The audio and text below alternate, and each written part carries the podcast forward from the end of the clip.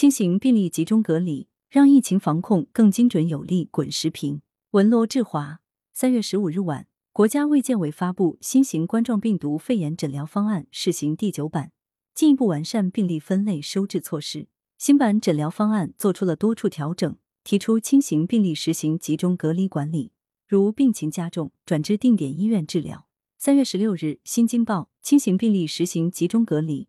成为第九版诊疗方案最引人注目的一点，因为第八版诊疗方案在治疗方面明确，疑似及确诊病例应在具备有效隔离条件和防护条件的定点医院隔离治疗。可以看出，轻型病例作为确诊病例的一种类型，过去需要到定点医院隔离治疗，而将来只需集中隔离即可。这是基于科学与实际情况做出的理性调整。轻型病例实行集中隔离。在技术上可行，也不会影响防疫效果。当前出现的轻型病例危害小，不需要特殊治疗，但轻型病例也有传染性，需要隔离。相比居家隔离，集中隔离不仅可降低家庭成员传播风险，而且还可为患者提供基本的医疗照护，并进行监测观察。一旦出现异常情况，还可及时转到定点医院治疗。可以说，集中隔离点是当前轻型病例的理想去处。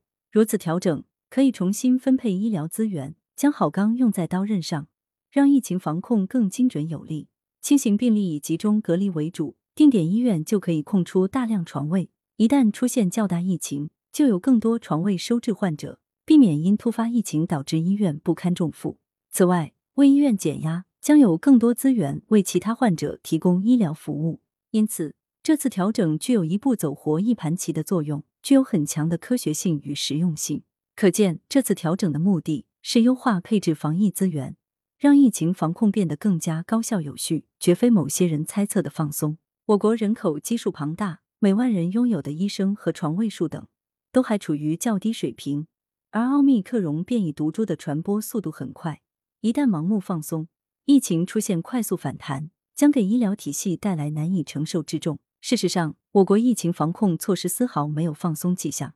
三月十五日下午。国务院联防联控机制举行新闻发布会，会上，国家卫健委新闻发言人米峰表示，实践证明，我国现行的动态清零总方针和一系列防控措施应对奥密克戎变异株疫情是行之有效的。要坚持外防输入、内防反弹总策略和动态清零总方针不动摇，采取果断措施，迅速流调溯源，快速核酸筛查，规范集中隔离，严格社区管控。及时区域协查，扎补防控漏洞，不折不扣做到应检尽检、应隔尽隔、应治尽治。从发展趋势上看，病毒的毒性在逐渐变小，社会整体免疫力却在不断提升。